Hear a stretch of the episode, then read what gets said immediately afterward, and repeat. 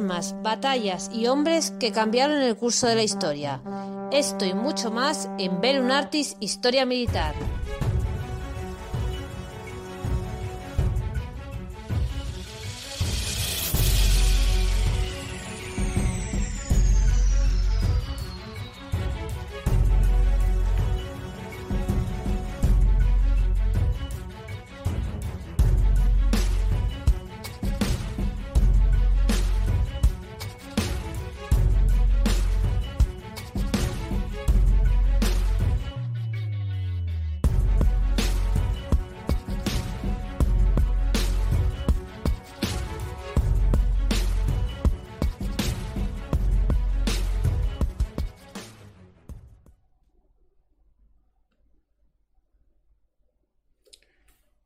El faro de Stalingrado. La verdad oculta. Con más de dos millones de combatientes muertos, heridos o capturados, la batalla de Stalingrado fue la más sangrienta de la Segunda Guerra Mundial y el punto de inflexión del conflicto.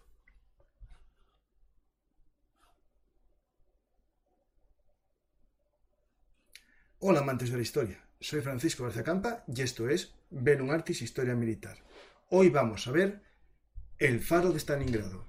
Para ello contamos con la ayuda de su autor, Ian McGregor, con el que vamos a hablar en, un, el lenguaje internacional, gracias a, los, a un traductor, Fernando, que va a ser el que nos ayude en esta charla con Ian McGregor, el autor de un libro que intenta mostrarnos la verdad oculta de la batalla de la, de la Segunda Guerra Mundial. Digo la batalla porque con las cifras que se hablan siempre de Stalingrado, es la gran batalla.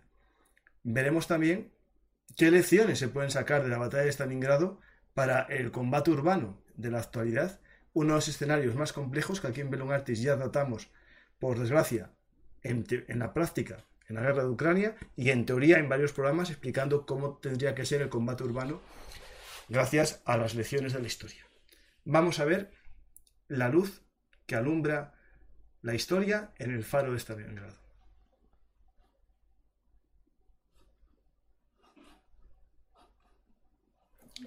Hola Ian, ¿qué tal?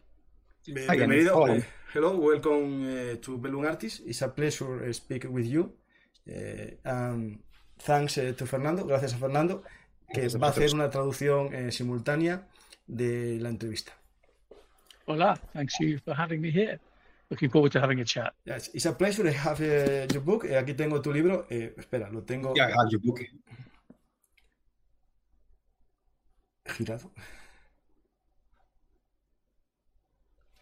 Eh, en esta obra que tenemos aquí en- entre nuestras manos, das una visión eh, un poco distinta de, de la batalla de Stalingrado, con eh, nuevos datos y también datos que se habían olvidado en, en otros libros, ¿no? So in your book, you give like a different version of the Stalingrad battle with new data and with data that, that other book uh, forgotten have looking over. Yes, uh, that was the the point uh, Sí, lo que intentaba. of as a publisher of history. Anyway, I have been for 30 years. I've, que se dedica a dedicar historia. I've got a lot of experience in publishing into en este particular. this kind of area, and uh, my main point was I wanted to tell something new, something something that would be interesting to readers. enseñar algo nuevo, algo que no se and I'm. I'm like a lot of your listeners. I I am very passionate about uh, Yo como mucho, mucho military history, soy un apasionado de la historia. so I would need to write something that I would read. Uh, Así que quería escribir algo que, que yo pudiera leer. so with this, I've got a long uh, uh, history with Russia. I, I first went there in 1980 Sí, when I yo was llevo 14 mi years old. recorrido as a de student. Rusia desde hace mucho tiempo, desde cuando tenía 14 años visité Rusia en el 1980 and that gave me a, a, a lifelong passion for uh, y tengo una Eastern Europe. pasión por la historia de Rusia desde aquel momento. So when the Berlin Wall came down in 1889, Así I, I traveled 99 around uh, Eastern Europe. viajé por todo el este de Europa. I just passed my my uh, my history degree, and uh, yeah, I mean, with this, it's, it's uh, I I've been passionate about Stalingrad for many, many, many years, and me Stalingrado desde hace muchos años.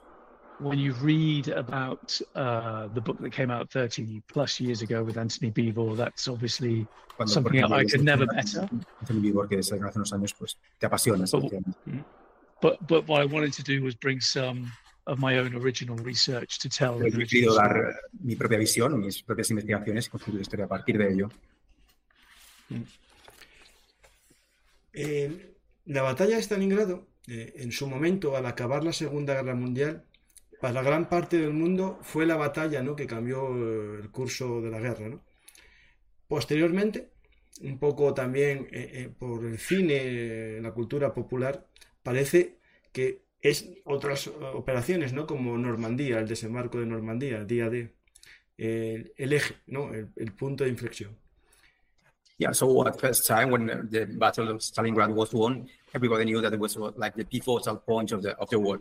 But but, but nowadays it seems like because of the media and the popular media, all the battles such as Normandy or GT seem to be like more important. But you're right. That's from a Western perspective. So Sí, in in the una perspectiva occidental. for instance, in the, in the UK where I'm from, uh, ejemplo, we're right- el Reino Unido, desde donde yo we're rightly we're like we're rightly proud, but a little bit obsessed with our, un gran our own place in World War II. Por un buen motivo, pero estamos bastante obsesionados también con el tema. So, as you said, Dunkirk, Battle of Britain, D-Day. Ver que la batalla de Gran Bretaña, eh, el día de, But there is a place for, for what happened on the Eastern Front because, as a lot of your listeners will know, uh, Pero sí se habla de lo que ocurrió en el frente oriental, porque tus if you know if you if you know your history of the war, uh, the Germans were primarily defeated on the Eastern Front in terms of porque massive quien sabe la armies. historia de la guerra uh, sabe que los alemanes and- fueron and- de- derrotados por los soviéticos. and the amount of uh, armored formations, planes, logistics, everything you need to fight a war. Y la de predominantly, it was done on. que emplearon Eastern ellos fue, fue descomunal, efectivamente. Eh, la caída de, del muro de Berlín ¿no? y, la, y la llegada de los archivos eh, o el acceso a los archivos eh, rusos soviéticos eh, supuso un cambio en la percepción de la batalla de Stalingrado que hasta ese momento se había centrado sobre todo en las crónicas alemanas. So with the fall of, the, Berlin Wall, uh, Soviet archives were open. Did they change the way in which uh, the Stalingrad battle was seen? Because till that moment was based on, upon the German chronicles. Yeah. So what? Yeah. What the, the the majority of what we we know to tell the story was in whatever we could get uh, that uh, Soviet news agencies or historians were allowed to tell us during the Cold War. Se basa en eh, agencias eh, de información soviéticas, eh, reportajes, etcétera. And also, we had uh, our own journalists. The Western press were mainly based in Moscow, and they were allowed to go down to Stalingrad. I think two days after the Sobre todo battle. estaban basados los occidentales en, en Moscú, pero bueno, también tenían corresponsales, corresponsales en Stalingrado. So when but when the Berlin Wall came down, it was a few years on from there in the 90s that the mainly the the, the Russian military archives in Podolsk outside Moscow were opened, El muro de and that's when Anthony Beevor los archivos soviéticos se abrieron, sobre todo el archivo militar de Podolsk, eh, cerca de Rusia, cerca de Moscú. And Anthony, for my generation anyway, Anthony's seen as the historian. Y se ve a Anthony como el historiador capital en este sentido. his research and how he went about going into those archives and being meticulous and the new angles of approach and the data that he looked at gave new arguments what happened.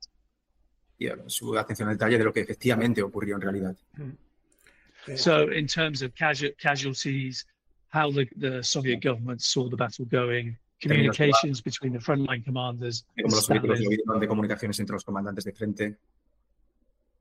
and and obviously the uh, the really explosive revelation about how many Soviet soldiers from the Red Army had gone to the other side and were fighting and supporting the Germans. Sorprendente y chocante de cuántos eh, soldados soviéticos se habían pasado a las filas del enemigo. sí. Eh, So right, so rightly, the book was a big international bestseller. eh, en la- en- Por eso fue un bestseller internacional el, el libro, por una buena motivo, el de Beevor. en los libros, eh, digamos, de la posguerra y la Guerra Fría, ¿no? Se ba- basados un poco en la propaganda soviética de, durante la guerra y en los relatos de los alemanes, ¿no? Eh, no daban información eh, por parte soviética, ¿no? De los desertores soviéticos que tuvieron y de los miles de hiwis, ¿no? Los hiwis eh, que se ocultaron en la historiografía rusa y no se hizo mención de ellos. Y hablábamos de miles, es decir, a lo mejor en la ciudad de Stalingrado más de 100.000 hiwis, ¿no?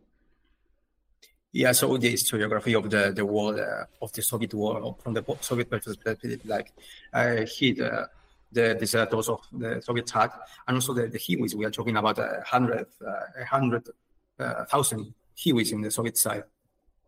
Yes, I think I think there was about fifty thousand at least uh, Hiwis uh, sí, working sí. for the Germans. Some of them fighting. Por lo menos hubo 15.000 Hiwis para los uh, alemanes.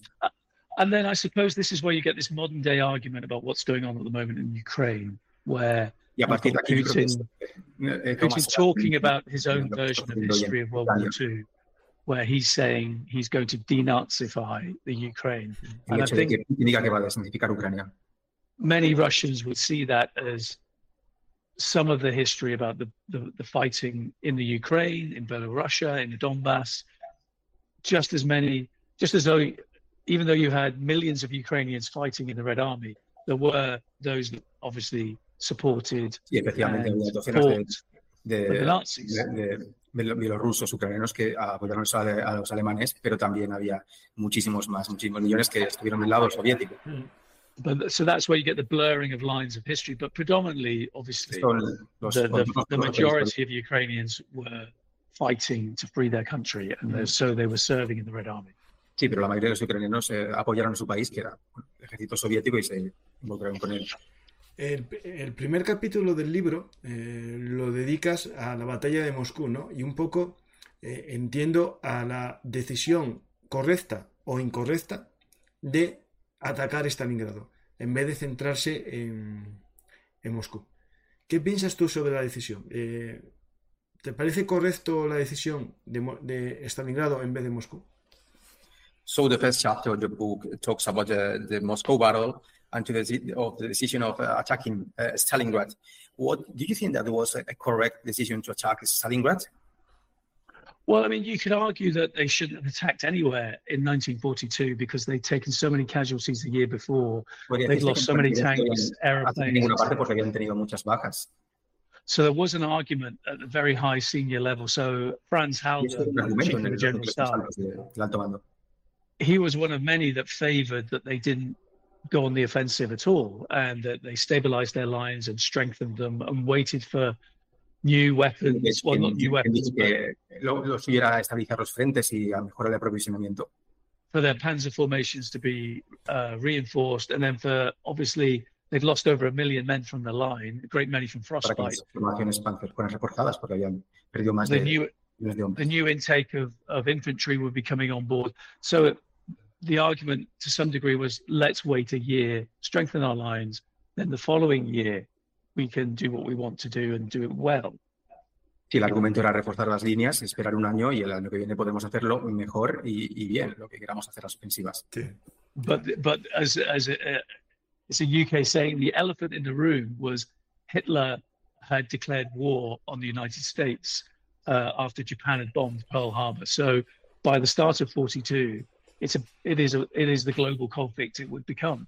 So he knows he's on a a shortened timeline that he's got to if he can't knock out the Soviet Union, defeat them completely, he wants to try and get peace on his terms.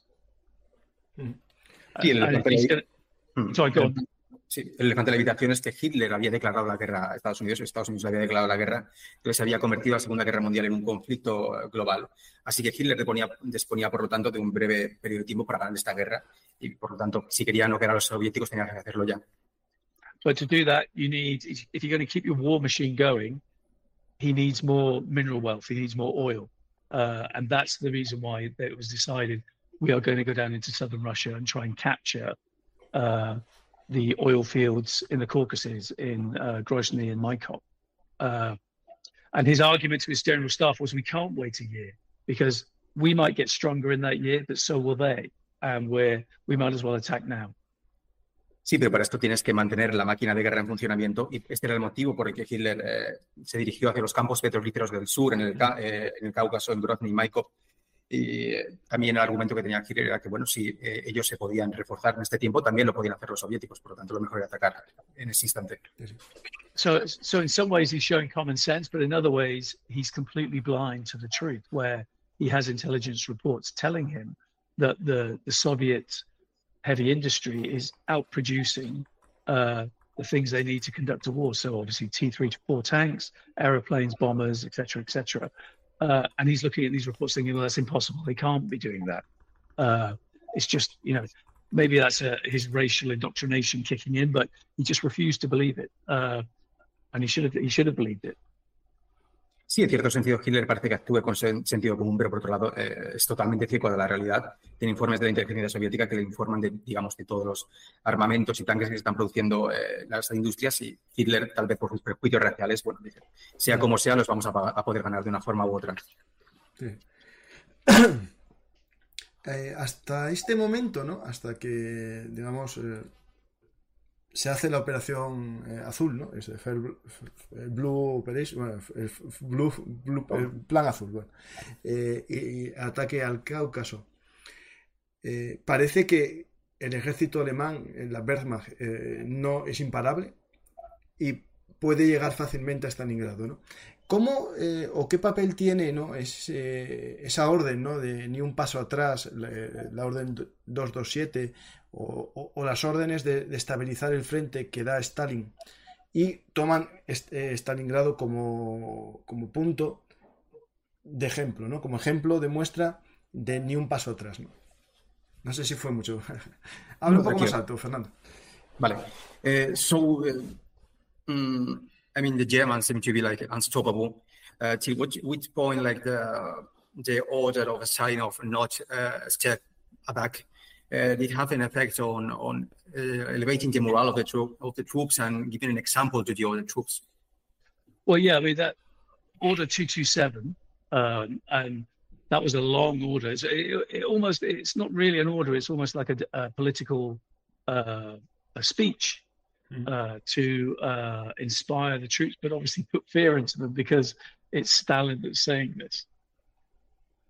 Sí, la orden 227 es una orden muy larga, más que una orden, es un discurso político para inspirar eh, moral, pero también inspira miedo porque Stalin es una persona que, que inspira miedo, efectivamente. But, but the, the timing is very good because it was towards the end of July. So there's been four weeks of really hard fighting where Case Blau had now started. Uh, even though the Soviets are retreating and they're being typically blown away by blitzkrieg tactics uh, because they're surprised the Germans have amassed enough troops and forces, I should say, capable of breaking their lines in in in the key places and then flooding in. Sí, pero lo cierto es que la Orden 227 llega en un buen momento, en muy buen momento a finales de julio, Y eh, digamos, es el momento en el que se lanza la operación, la operación azul y es en el momento en el que los eh, soviéticos se están retirando ante las tácticas que, de Blitzkrieg que envía, envía, el ejército alemán y los soviéticos se vieron sorprendidos por el hecho de que efectivamente fueran sobrepasados por la gran cantidad de, de tropas que había conseguido reunir el ejército alemán. So, uh, but the Soviets were putting up a fight. So the Germans, again, like they had done at Barbarossa, they were discovering that the Red Army was, yes, it was uh, it could be beaten in the field to a degree because the Germans had better tactics, uh, combined arms, aircraft working with artillery, armor, and infantry. Uh, they were losing men. They were losing a lot of men. And so Order 227 came at roughly the same time that uh, Hitler was becoming overconfident, thinking, well, they're, they're retreating because this was a new, semi new tactic, as in they were trying to save themselves and not be surrounded as they had done the year before.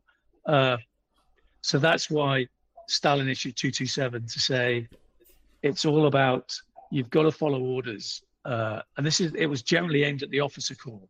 The officers had to do their duty and lead their men properly, and it would be the punishments mainly towards the officers more than the ordinary soldier if they didn't do their job properly. They had to try and hold the line. Sí, realmente, aunque efectivamente se vio que los, uh, los alemanes derrotaban a los soviéticos, eh, porque tenían un gran armamento, mejores tácticas, etcétera.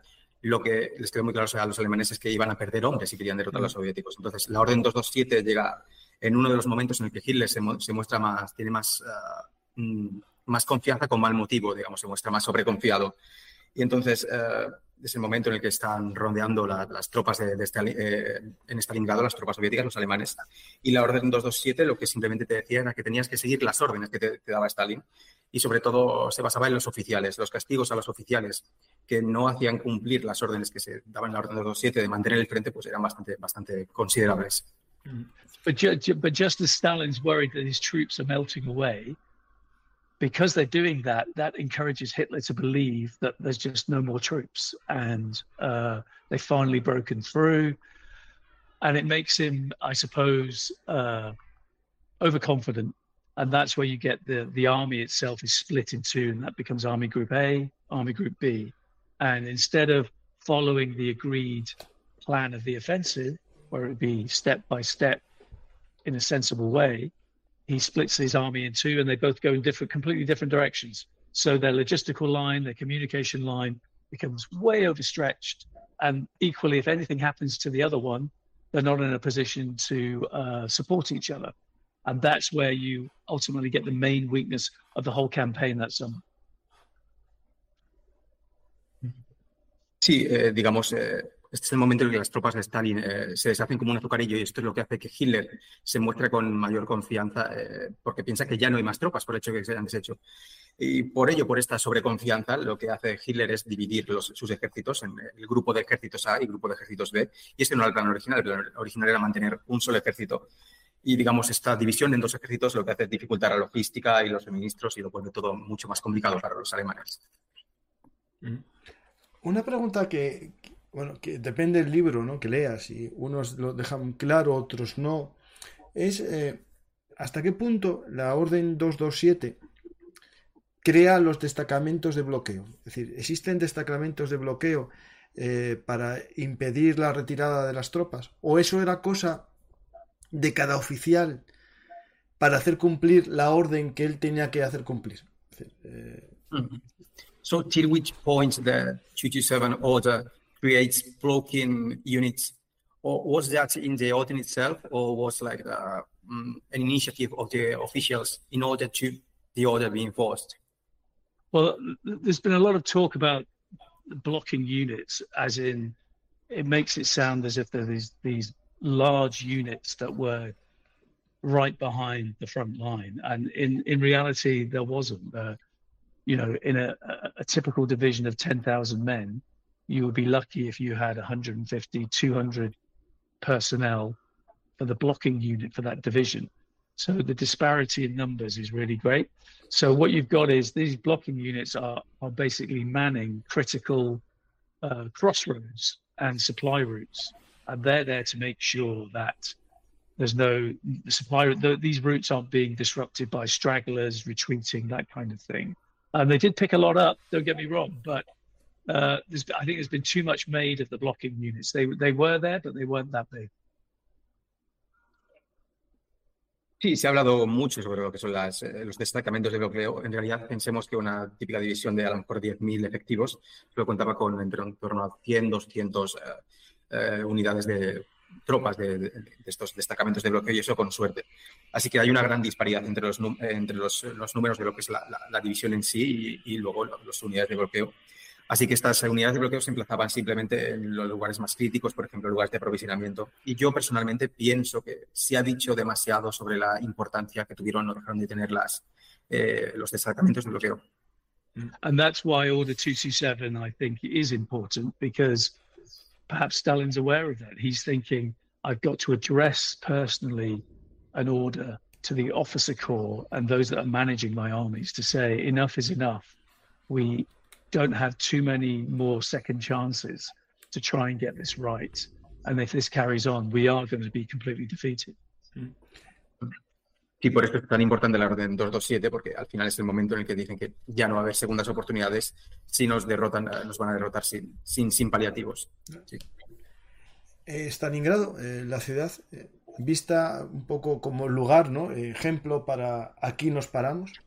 Es un, estratégicamente es compleja, ¿no? Porque, por un lado, tiene un río que protege eh, el flanqueo, no te pueden rodear, pero también dificulta la llegada de suministros desde el otro lado del río a los soviéticos.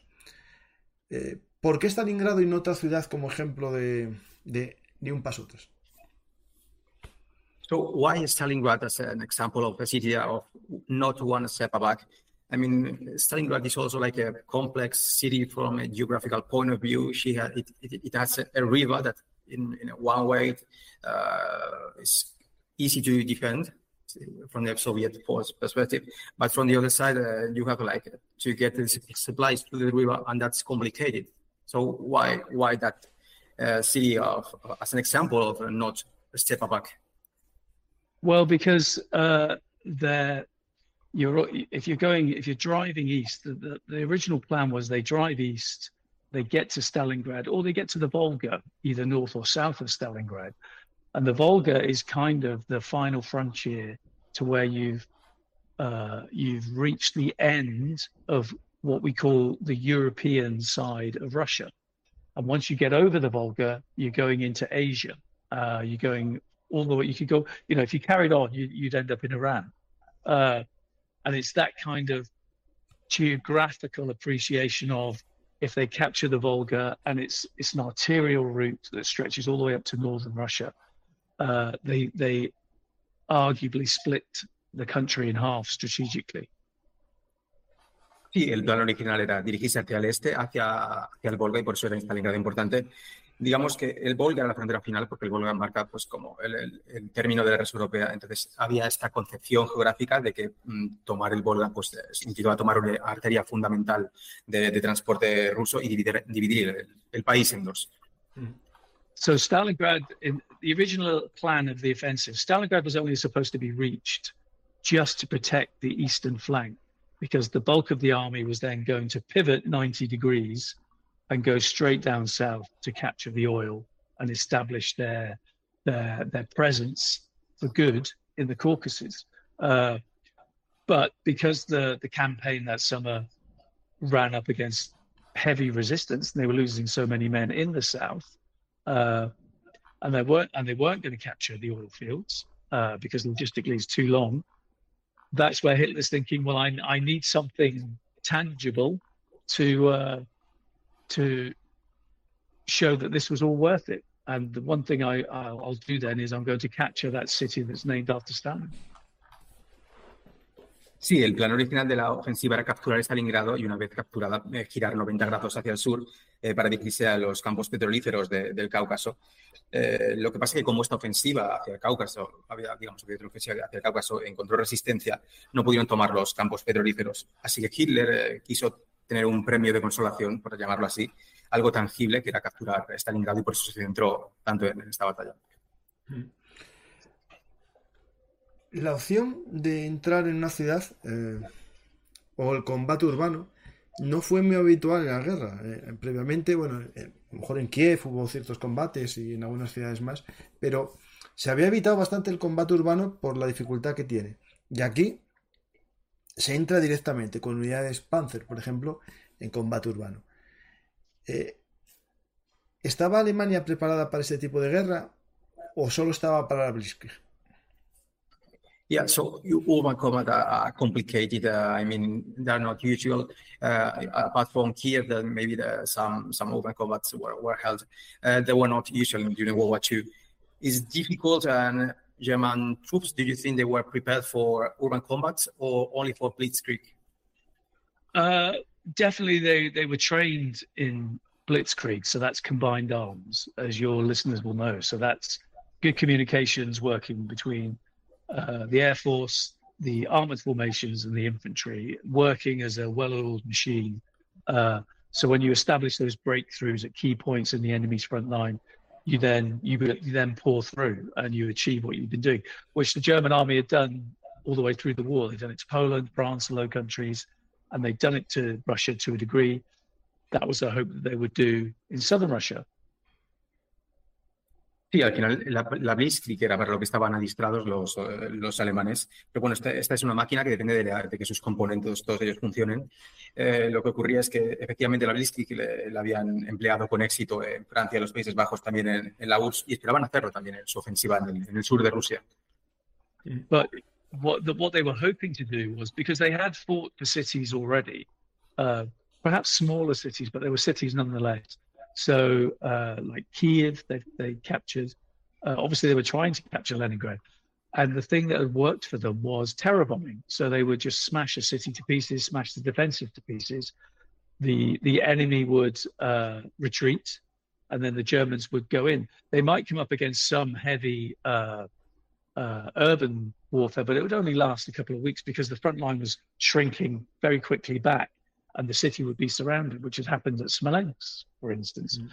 But Stalingrad was a completely different, uh, really tough uh, nut to crack. Sí, es verdad que los, ya habían tomado, eh, los alemanes habían ya tomado otras ciudades de tamaño inferior al de Stalingrado, pues por ejemplo tenían eh, Kiev, por ejemplo. Y digamos, la esperanza que tenían, lo que pensaban es que una vez eh, fueran a tomar ciudades, el enemigo simplemente se retirara, como ya había acontecido por la mayor parte de los casos. Y en algunos casos habían, habían luchado, pero uh, se habían retirado los, las, las, líneas de frente bastante rápido.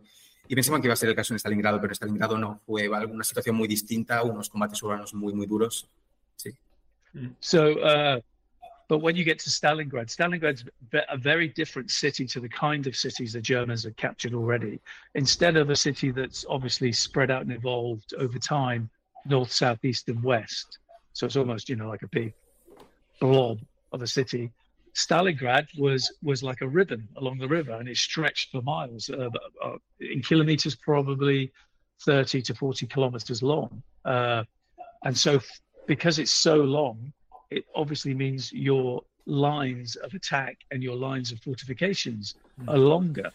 And if that's the case, you need more troops, you need more tanks, you need more planes. And that's what the German commander was worried of at the time. Sí, pero Stalingrado era, era muy, una ciudad muy diferente también de otras ciudades que a lo mejor eh, se, se, expandían de forma más concéntrica con eh, esta forma de crecimiento. Stalingrado, digamos, sería la forma de un río, eh, tenía unos 30, 40 kilómetros de largo y esto que implicaba que el frente era también eh, muy prolongado, las líneas eran muy largas, las líneas de, de abastecimiento, necesitabas eh, más tropas para mantener este frente. Esto era una situación diferente. Sí, sí.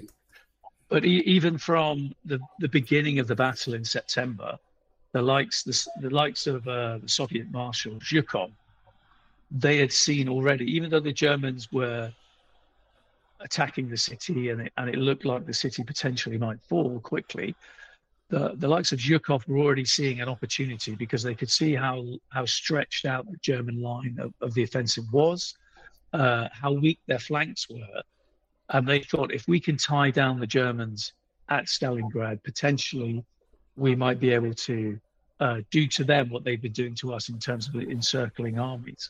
Uh, and that was one of the reasons why the Red Army had such a, a disciplined uh, backbone to defend the city.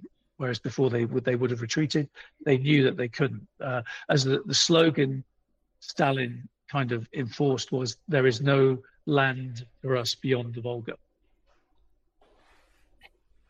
Sí, pero también es verdad que esta situación de que estuviera tan, tan alargada las, las líneas eh, alemanas, desde el principio los eh, comandantes soviéticos vieron una oportunidad, por ejemplo, Shurkov, eh, porque también por esta situación de alargadas de la, del frente soviético y también por la debilidad de los flancos. Este es uno de los motivos por el que los eh, soviéticos se aferraron con tanta dureza a Stalingrado, porque pensaban que si conseguían resistir, a lo mejor podían más adelante rodearlos del mismo modo que los alemanes en otras situaciones se habían hecho a ellos con, con la Blitzkrieg. Así que... Una, eh, una cosa que se nos olvida, ¿no? Estamos hablando de combate siempre urbano. Eh, claro, y la orden ni un paso atrás afecta también a la población civil. Hubo eh, civiles, ciudadanos, que vivieron entre las ruinas los combates y convivieron tanto con alemanes como con soviéticos. Es decir, esto es algo que, que, para la historia da muchos relatos ¿no? de, de, de estos civiles, muchos niños que, que combatieron no, pero estuvieron en los combates de Stalingrado. Yeah, so they not want to step back also uh, involved like civilians. And there were many civilians that stayed in Stalingrad and coexisted both with the uh, Soviets and with the Germans. And that's quite an interesting story because we are talking about uh, children uh, living at war times in an occupied city. Mm-hmm. Yes, so uh, obviously re- refugees were flooding into Stalingrad as the Germans were approaching.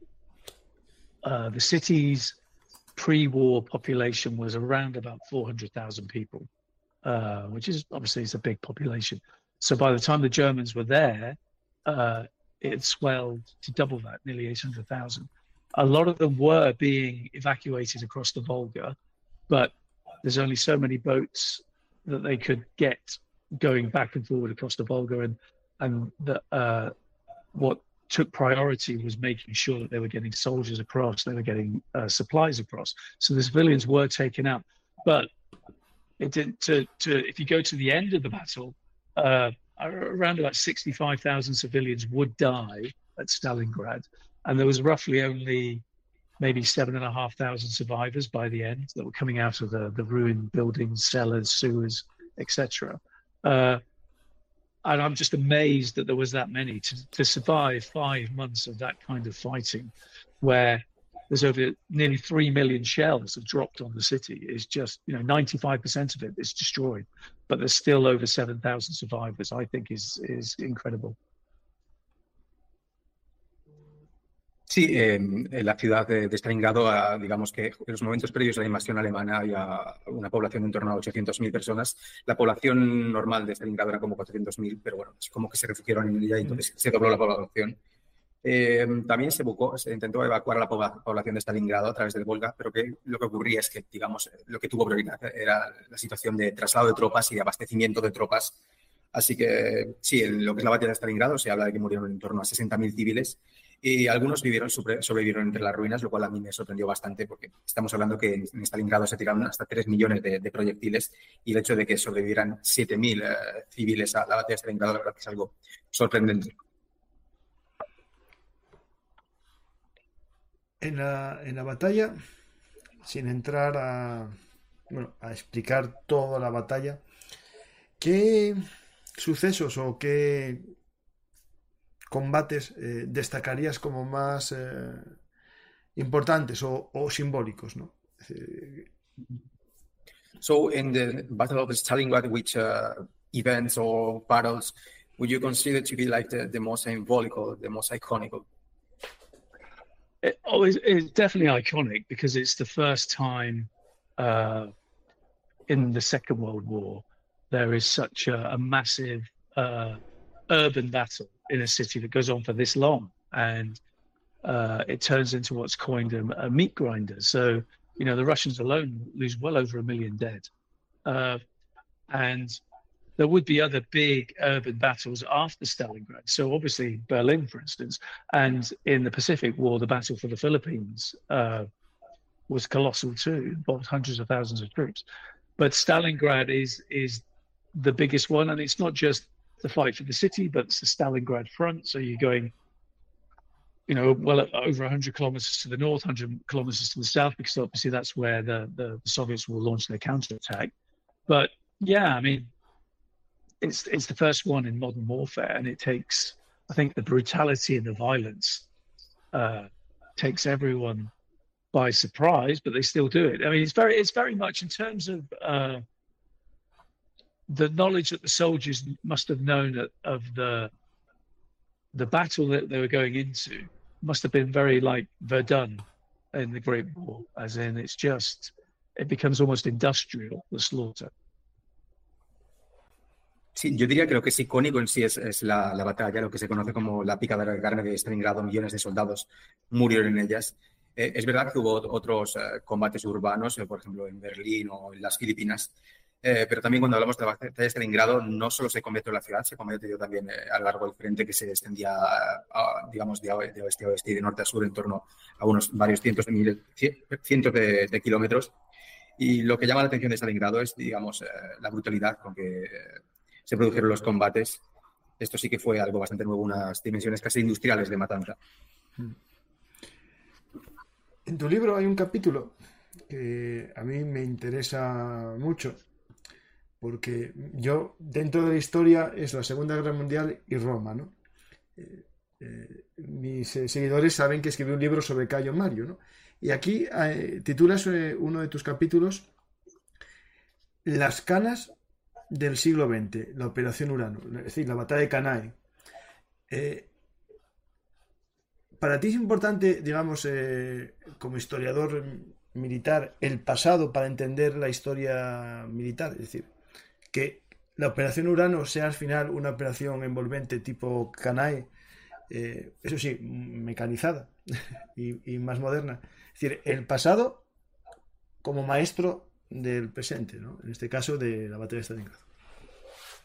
So I am particularly interested in both World War, II and Rome. I mean, I've even wrote and written a book about Gaius Marius.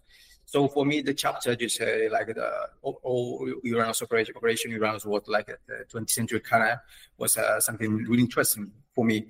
Uh, do you think as an historian that uh, uh, learning from from the past battles is important for the present uh, military tactics? Well, it, it is, but also you have to you can look at past battles and think, well, that worked, and uh, the terrain might uh, you know fast forward and you're you're having your own conflict and you might think well the terrain reminds me of Cannae from the you know from Roman times. But the, obviously the, the technology of the weapons and the mobility of your forces will have evolved. Uh, and what that means is Cannae was uh, a huge battle over in a day uh, between you know huge armies uh, but it was conducted in a quite enclosed uh, battleground. Whereas uh, the Operation Uranus uh, that surrounded the Sixth Army, that that involves millions of men and thousands of tanks yeah. stretched across well over 200 kilometers, uh, where they're enveloping an army over 320, 330,000 strong. So it's just on a much grander scale. The the theory is the same. You, want to surround your enemy and crush him, but the in practice it's just on a far far bigger scale. Sí, e, efectivamente, digamos que lo que sí que había, eh, como has comentado tú, que la tecnología había evolucionado, que es verdad que eh, en Canas eh, fue una batalla muy grande, pero la, los combatientes estaban bastante cerca unos de otros, mientras que en la operación Urano lo que ocurrió es que el frente, digamos, estaba, se extendía incluso en torno a dos, 200 kilómetros, 200 kilómetros que hubo que rodear, rodear, de frente, y esto implicó pues eh, cientos de hombres, cientos de hombres para, para, realizarlo. Así que bueno, la teoría de, que subyace a Canas y que subyace a la operación Urano es eh, la misma, pero la escala es eh, muchísimo, muchísimo más grande. Sí, sí, sí. I, I, don't have that. Eh, ¿Era posible liberar al sexto ejército? La operación de Manstein de intentar liberarlo del, del cerco. So von Manstein's uh, von Manstein's operation of uh, trying to release the, uh, the Sixth Army from the from the encirclement was it possible? Uh, it wasn't impossible to save some of them, I would imagine, because obviously the the uh, the winter conditions had come down. Uh, and the Sixth Army fighting at Stalingrad, uh, they weren't starving as they would be in, within a month of the encirclement, but they weren't in great condition. You know, the troops were, were exhausted. So the feeling was if you try and quickly break out from this encirclement and get back to the west where the bulk of the, the, the reinforcements are, it's a good 30, 40 miles, kilometers, whatever a lot of them will get picked off, a lot of them will get killed, a lot of vehicles will get destroyed uh, with this kind of retreat. That was the fear, but it still could have happened. Still, you know, it's it's better than leaving all three hundred thousand of them at Stalingrad and they just perish anyway. Uh, but as I say in the book, Hitler was completely uh, adamant that he could rescue them, keep them resupplied by air, and as he said to uh, Halder in the Situation Room in his headquarters, he's pointing to Stalingrad and realistically saying it's cost us so much blood and equipment to get to this city and keep it and, and conquer it. If we leave, we're never getting back there. And so his stubbornness and uh, unwillingness to think of a different uh, strategy cost him this army. And you've got to remember, this had been arguably one of their elite formations. It was its nickname was the Conqueror of Capitals. It, it was the army that had won him the war in the West, and he just uh, cut it loose and let it and let it fall because strategically now he needed them there to pin down the Soviets so he could reform his lines further west. No era imposible en todo, también tenemos que tener en cuenta las condiciones invernales que había en ese momento. Eh, los hombres en ese momento eh, pues pasaban gran hambre, estaban exhaustos. Así que, bueno, creían que esta la situación de los soviéticos, este, este hambre y este sentirse exhaustos. Así que, bueno, si intentaban eh, salir del círculo, pues es posible que consiguieran, a costa de muchas bajas, de muchas derrotas. Pero bueno, eso en cualquier caso hubiera sido mejor que dejar a 300.000 hombres en la ciudad mm, entregados a la muerte, básicamente. Lo, que ocurre es que, digamos, eh, Hitler uh, en este momento eh, estaba muy, muy, tenía muy metido en la cabeza el hecho de que, bueno, estaba, había costado muchos hombres, muchas tropas eh, esta batalla de Stalingrado, capturar o semi-capturar Stalingrado, y que si lo volvían a intentar más adelante no habría una segunda oportunidad, no, no habría ocasión de hacerlo. Así que tenían que aferrarse a, Stalingrado y esta cabezonería suya lo, lo, que hizo es que le costó un, un ejército, le costó, de hecho, una, la élite de su ejército, se la llamaba la conquista, el, una división que era la conquistadora del Cáucaso, del Cáucaso y que, digamos, eh, renunció a esta división de élite por, su cabezonería, porque la perdió al final de Stalingrado. En tu libro, eh, aparte de, la gran batalla y, los grandes eh, generales, pones también relatos de soldados, de simples soldados, ¿no? Soldados anónimos, oficiales de rango menor, es a mí algo que me gusta mucho y que me parece lo más acertado para contar un hecho militar, tanto la micro como la macro historia. So in your book, you, uh, you tell about this choice, not only, uh, also about uh, uh regular uh, soldiers, uh, common soldiers. For me, it's like really interesting to talk, the, telling the history based on that kind of kind of view. Yeah, the micro and also the micro, the macro history. Mm. Well, ultimately, I wanted to tell a story about the people that are there fighting the battle, uh, frontline commanders, soldiers, etc. But obviously, you still have to place everything in context, and that's why I was doing the macro and the micro, is so the reader understands why these men are here and what they've got to do, whichever side they're on. Uh, and, but that's what interests me as a publisher as well with the books I publish. It's I'm more interested less about the strategy and it's more about the human experience because that's what we all can relate to. I mean, that's what we're relating to when we watch all these clips of films we're seeing about Ukraine is you get more involved in the subject if you can see someone very much like yourself and what they're experiencing. Sí, en último término, eh, digamos, esto he hablado de estas experiencias de, más cercanas de, de, la gente corriente, la gente que estuvo allí es lo que quería hacer, pero bueno, también daba visión, esta es la visión micro, pero también la macro para que la gente entienda por qué esta gente tuvo esta experiencia eh, en la guerra. También como editor, digamos que esta visión micro es la que lo más me ha interesado, eh, porque al final la, es experiencia humana y digamos es algo con lo que podemos todos vernos más o menos, eh, reconocernos en ello. Por ejemplo, la forma en la que la, la propaganda pues, ucraniana actual pues, pues eh, se expresa, eh, digamos, eh, diciendo las situaciones que, que, vive un soldado eh, allí en, en, primera línea de frente. Y para finalizar y pasar a las preguntas que, que haga el público en directo, es eh, la leyenda del faro, ¿no? Por, eh, why the lighthouse of Stalingrad? Yeah, so why why is the title the lighthouse of Stalingrad? Why was that place named that way?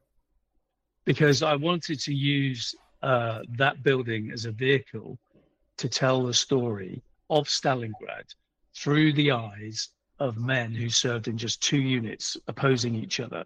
And that would act as a metaphor for the whole campaign. Uh, you could argue keep it simple, but it just tells a much more interesting story, I think. Sí, digamos, eh, porque yo quería vertebrar eh, mi relato en torno a, un, un, evento particular de la, de la parte de Stalingrado, que digamos es la, toma de la casa de Pavlov y la resistencia, y sobre todo entre contarlo a partir de dos unidades, centrarlo en dos unidades que participaron en, ella y hacer de ello pues como una metáfora de lo que fue el conjunto de la, de la batalla de Stalingrado. So, what you've got is I chose two opposing formations on the German side, the 71st Infantry Division, and on the Soviet side, the 13th Guards Rifle Division, because both these divisions were fighting in the city at the beginning of the battle in the heart of the city, and they would be there all the way through the campaign to the end of the battle. And they they suffered horrendous casualties, which are is a metaphor for the battle itself and, and how many people died and were wounded there. And the lighthouse is is a building that was in no man's land between the two units. And it was a ruined building, four stories high. Before the war, it was for the party elite. So it, it was it had been a, a place that you would want to uh, to live in. It's only 100 yards away from the Volga. But in warfare, it offers you a great vantage point. At the top, you can see for five kilometers in any direction, and that's why both sides wanted it, and that's why it had the code name from the Soviets as the lighthouse. Sí, en mi relato entonces me centro en estas dos unidades que se, digamos, participaron de la batalla de Stalingrado desde el comienzo hasta el final y se involucraron en los combates en el centro de la ciudad. Hablo de la 71 División de, Infantería Alemana y la decimotercera División de Fusileros de la Guardia Soviética. Estas dos unidades tuvieron eh, unas bajas terribles y yo creo que por eso funcionan como metáfora de lo que fue el conjunto de la, batalla de Stalingrado.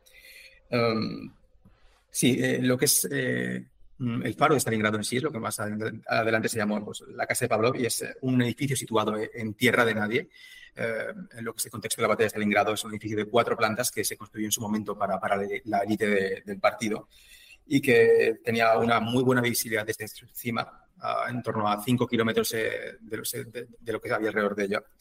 Y por este es el motivo por el que lo querían tomar ambos y por el que los soviéticos le dieron el nombre en código de, de faro de Stalingrado a este edificio en particular.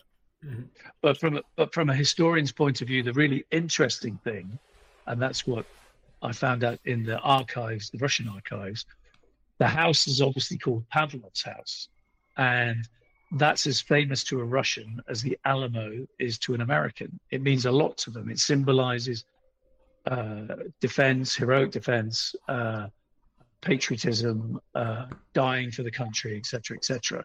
And the legend is that a small band of Red Army soldiers held this huge ruined house for 58 days against a whole German division, and that's why it's like the Alamo. It's it's but they held it, and you can buy the books in in Russia now that will tell you this story and tell you it was led by this simple sergeant because, called uh, Yakov Pavlov, and that's the story I, I tell in the book as well, as in it's fiction. It's he existed, he was in the house, but the battle for the house didn't happen. Uh, and that's me reading hundreds of testimonies, battle reports, etc., etc., on both sides. And without telling too much, because I'd like your listeners to read the book, it, it's I, I just show how clever Soviet propaganda was during the war that created this story, and until it's lasted to today, and Putin still talks about it even today. Sí, pero también desde el punto de vista de un historiador, lo que es muy interesante es eh, cómo se consideró esta, este faro de Stalingrado, esta casa de Pablo, que se llama más adelante, como un epítome del patriotismo y de los sacrificios soviéticos. Eh, digamos, tiene una importancia equiparable en la que pues, en Estados Unidos tiene el Álamo. Y eh, efectivamente, la leyenda dice que 58 soldados soviéticos resistieron como pudieron y ver con verdadero heroísmo a los envites de toda una división completa alemana. Y realmente esta es la historia legendaria que se puede comprar hoy en día pues, eh, en Moscú, eh, pues, eh, pues comprar esta historia como si fuera real, como si legendaria. Pero lo cierto es que esta historia es falsa. Digamos, efectivamente el, sargento Pablo, digamos, estuvo involucrado en lo que son los combates pues, por esta casa, pero, pero es ficción el hecho de que, de que se produjeron grandes combates allí.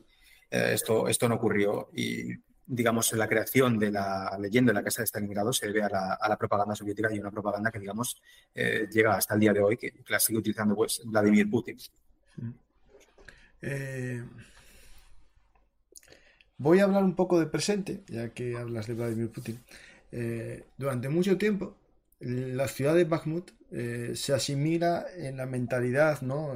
Colectiva a Stalingrado. Yo bromé, o no bromé, bueno, hablé muchas veces ¿no? de la posibilidad de un mini Urano, ¿no? a mini Uranus operation to liberate Bakhmut.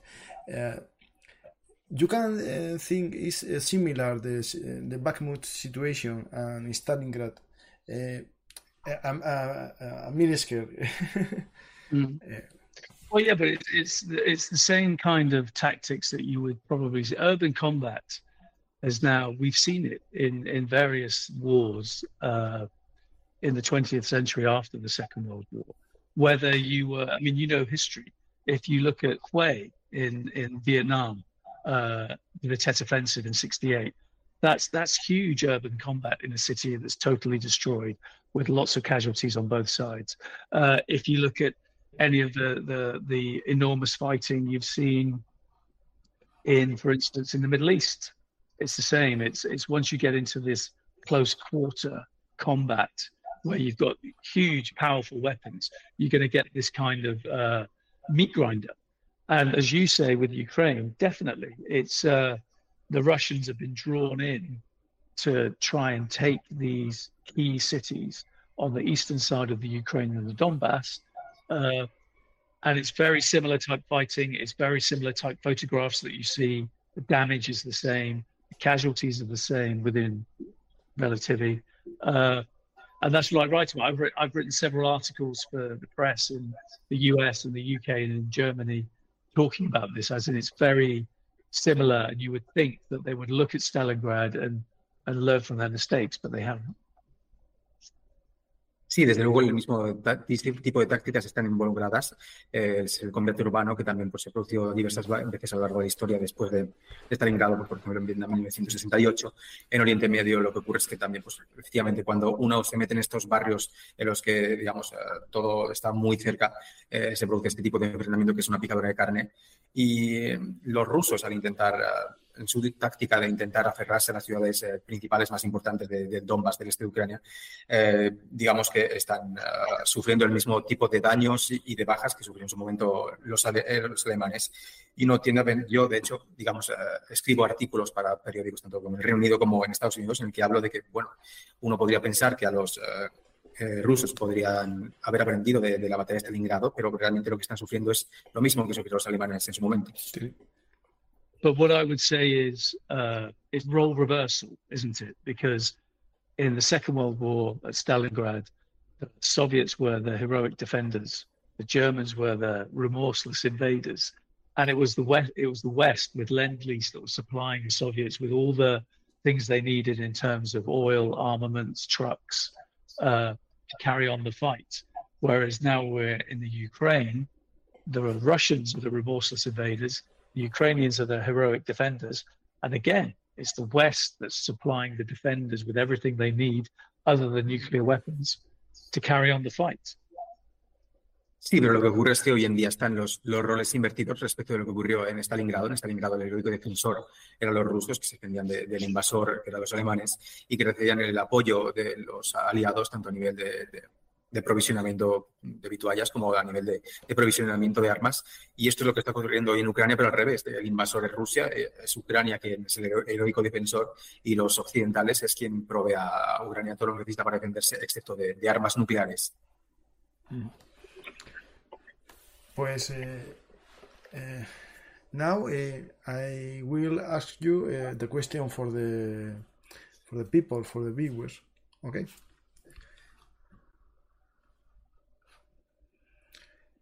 ¿Qué le parece la actitud del segundo de Paulus, el general Schmidt, durante el cerco y en el cautiverio?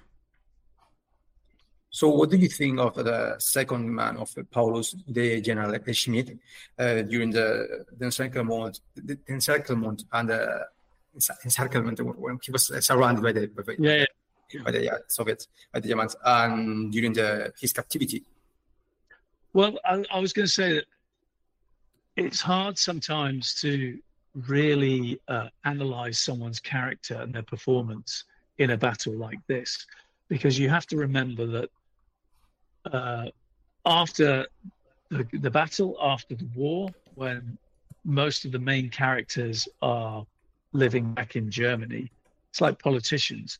They're going to produce their own memoirs to tell their side of the story. So you could argue that Schmidt, who was the, the Sixth Army's chief of staff, is portrayed in a very negative way. He's seen as uh, he browbeats Paulus.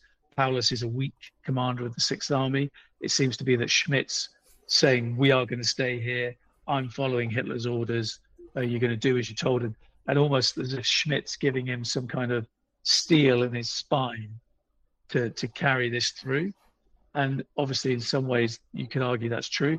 But what I'm pleased about is the research that I've done with the memoir that we found that hadn't been published from uh, Major General Roske, who was in charge of the Kessel uh, and oversaw the surrender, is that he kind of agrees with that with that assessment of Schmidt in terms of uh, Schmidt wasn't that heavily involved in the surrender, and it was Roske working alongside Paulus that surrendered the army. So I think, however which way you look at it, Schmidt does not come out of the Battle of Stalingrad uh, with any any kind of credit in in terms of, I suppose, humanity, saving the army, working with Paulus, supporting him 100% and being loyal. Uh, he had other objectives. Sí, es difícil analizar el carácter y el rendimiento, el rendimiento de una persona en, una batalla así. Eh, al final los eh, soldados cuando volvieron a Alemania pues escribieron sus memorias como pues, por ejemplo, los políticos para contar su visión de, la, historia. Entonces, eh, Schmidt, que era el jefe de Estado Mayor del Sexto Ejército, digamos, su visión, la visión que se tiene que suele, de él suele ser bastante negativa, como una persona que, digamos, eh, constantemente a Paulus para, para que se rindiera. Pero bueno, lo que he descubierto a partir de las memorias de Rosque, que es una, uh, un documento que, del que trato en mi libro, que es un documento excepcional porque hasta el momento no, se, no, se había, no había visto la luz, eh, digamos, es que en la rendición eh, Smith estuvo, no estuvo tan involucrado como se tiende a pensar, sino que a lo mejor fue más cosa de Paulus y, de, y del propio Rosque. Pero sí, desde luego lo que está claro es que salir de una batalla como Stalingrado es imposible salir en, en cualquier, desde cualquier perspectiva. But equally, I would say as well that you look at someone like uh, von Manstein, uh, who was Hitler's fireman. He was the one that always came in to take charge of a situation and hopefully rescue the situation. And he was the one who did uh, uh, realign the shattered front line after Stalingrad, uh, and it became Army Group Don. Uh, but equally, it's Manstein was one of the, the first generals or field marshals, I should say, who got his memoirs out in the 1950s in West Germany so the storyline that we know today of what happened at Stalingrad and how Paulus performed is really seen through the the the pen of Manstein. And if you, I'm not going to go into too much detail. Your your listeners should read a lot of these books, but uh, you know, you understand that you know Manstein pretty much hung Paulus out to dry with his memoirs, and that established the storyline that we see today.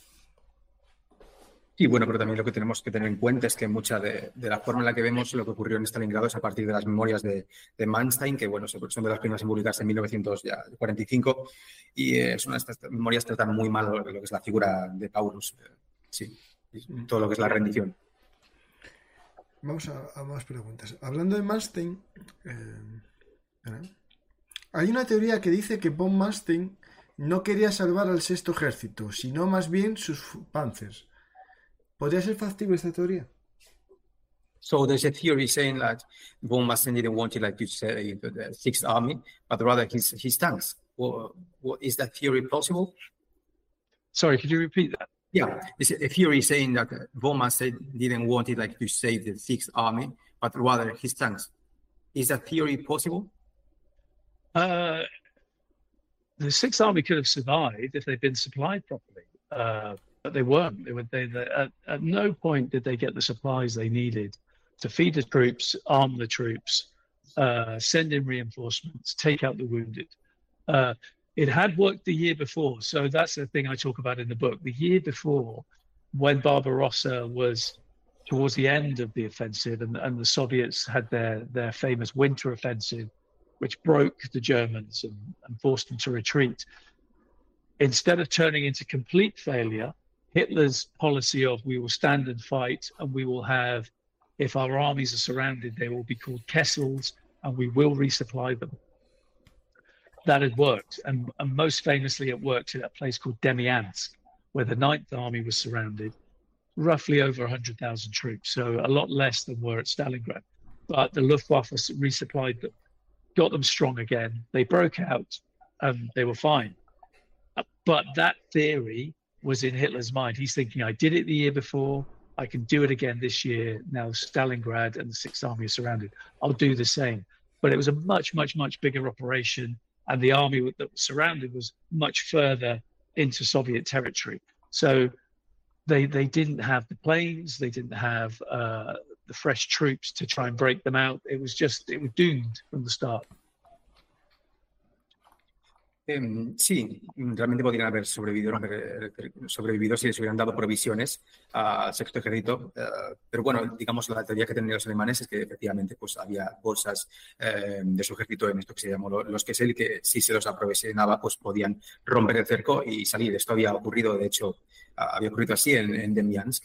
Eh, en el que un ejército alemán había provisionado a, los, a su ejército y lo, habían roto el cerco y bueno, pues lo, estaban, estuvieron perfectamente aptos para el combate, pero bueno, Demyansk también era un lugar mucho más, más pequeño, muchas menos tropas de lo que era Stalingrado. Pero Hitler tenía en mente este precedente y digamos que dije, bueno, si esto lo hice una vez, lo voy a volver a hacerlo de nuevo. Pero qué pasa, que era una situación mucho, mucho mayor, con muchas más tropas y que no, no, no, no, no aconteció así, efectivamente.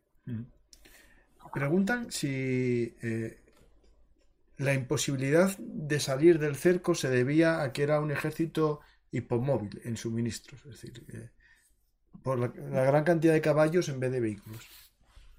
Yeah, so the difficult, perdona, eh, la facilidad o la dificultad me has dicho. Dificultad. Yeah, so the difficulty of uh, getting out of the circle, uh, would it be due to, the fact that there was a, a, uh, an, an, army um, moved by horses, a hypermobile army? Well, yeah, I mean there was uh, there was at least thirty thousand horses, and that, that that's the thing. It's German propaganda propaganda before the war, and then in the first three three years of the war was fantastic. In all you ever saw was panzer formations forging ahead and breaking the line and encircling enemies. But the German army was very much in the Second World War was very much like the German army of the First World War. It was a horse-drawn army.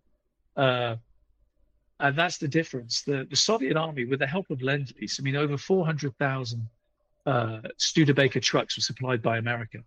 By 1943, the Red Army was a motorized army, you know, properly 20th century army, whereas the Germans were still drawn by horse. So, yes, you're right. I mean, that was a big worry about the breakout as well, because in winter conditions, they were really concerned. They didn't have enough fuel anyway, because as soon as the armies encircled, the main uh, the main plan after that was the Soviets were going to pour men and tank formations into that gap that they now created. So the key thing was to drive whatever German forces were to the west of Stalingrad further to the west and increase this gap between them and Stalingrad, which made the breakout even more improbable because the German formations didn't have the fuel.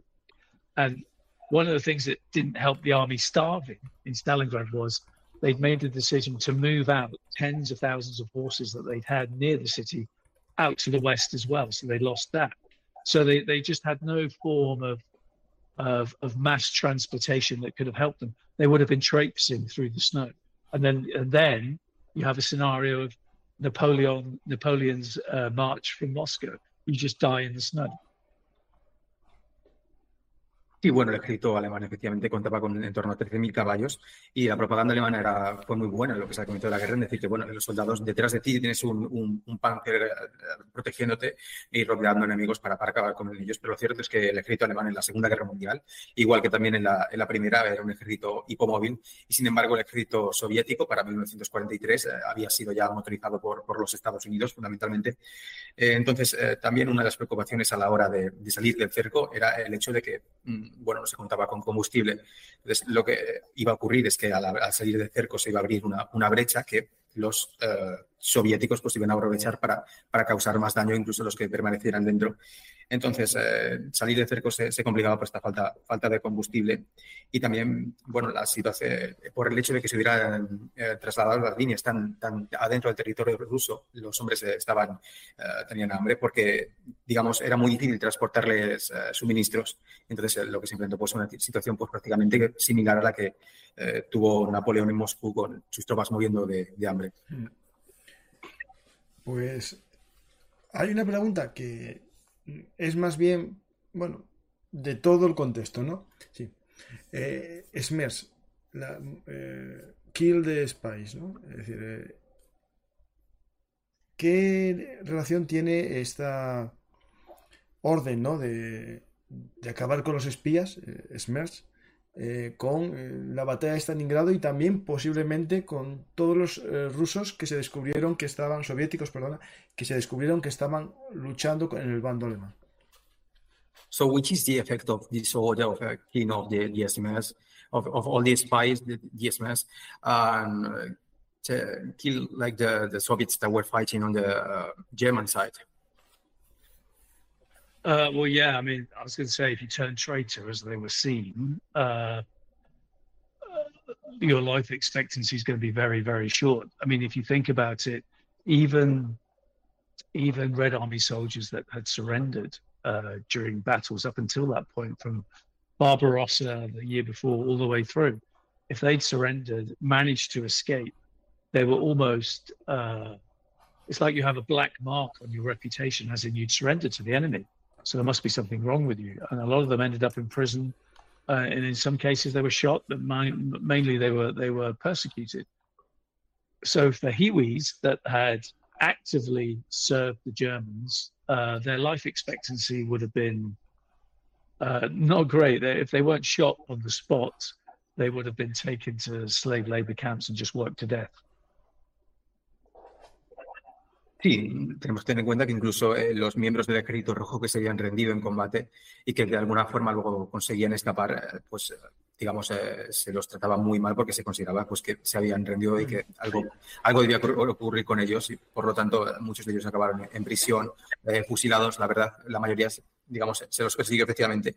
Y luego otro caso es el de, los kiwis, que bueno, que son las personas que colaboraron activamente con, con, los alemanes, que digamos que no enseguida se los fusilaba prácticamente al instante o se los llevaba a un, a un campo para, para morir de hambre. Uh, thanks, uh. It's a pleasure speak with you. Um, I hope uh, you Spain, but it's, uh, it's, a, it's a, a pain uh, for me uh, live in a little town, you know, in Madrid uh, to speak uh-huh. with you face to face. Sorry thank you, no, thank English. you for having me. No, no, no. Your your English is fantastic. It's better than my Spanish, but no, I've really enjoyed it. I've been here for three days doing interviews and uh, talking to journalists. and It's been really good, and it, and it's just so. It, it, it, as a writer, it's fantastic to see that there's so much interest mm-hmm. in the subject and in my book. Yes, uh, we have a. Uh, 400, 4,000, uh, 40,000 followers in YouTube. Uh, all, all love the history. Is uh, fantastic. Uh, recomiendo el libro El Faro de Stalingrado. Para los que os gusta la Segunda Guerra Mundial, tenéis otro libro más que consultar.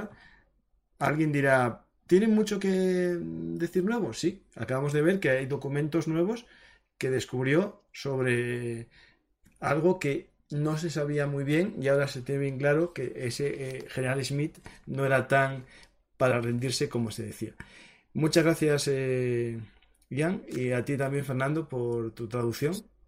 Sí, gracias. Y al siguiente libro que, te, que escribas, eh, for your follow book, eh, eh, Bellum Artist is, is, your home. Gracias. Thanks. Uh, if you want, uh, uh, say something to the follower to. ¿Cómo se dice despedida? To say goodbye. Yes. Ah, you want to say goodbye to the followers? Oh yeah, thank you everyone for, for listening, and I hope you enjoyed the book if you buy it. And you can find me online if you want to read any articles or any interviews I've done on YouTube. Iain MacGregor is is easy to to look. You have a Twitter uh, or something? Yeah, yeah, yeah. It's uh, at Ian Yeah. underscore McGregor one. Ah, okay, thanks. Uh, I I, I uh, look, but uh, I don't find you because Okay, well, there is a, a lot Fernando of, will yes, We'll be able to show you. yes. Now I, I, will uh, follow you. Thanks uh, to everyone, and you love history is your site. Bueno, gracias a todos. Espero que os haya gustado esta entrevista. Y este es, esto es Bellum Artist, vuestra casa, vuestro lugar de encuentro para aprender historia y también, como ya sabéis, actualidad. El Faro de eh, Stalingrado, un nuevo libro que os recomiendo para conocer la batalla más decisiva, por lo menos urbana, de la Segunda Guerra Mundial. Gracias y hasta la próxima historia hablada aquí en Bellum Artist.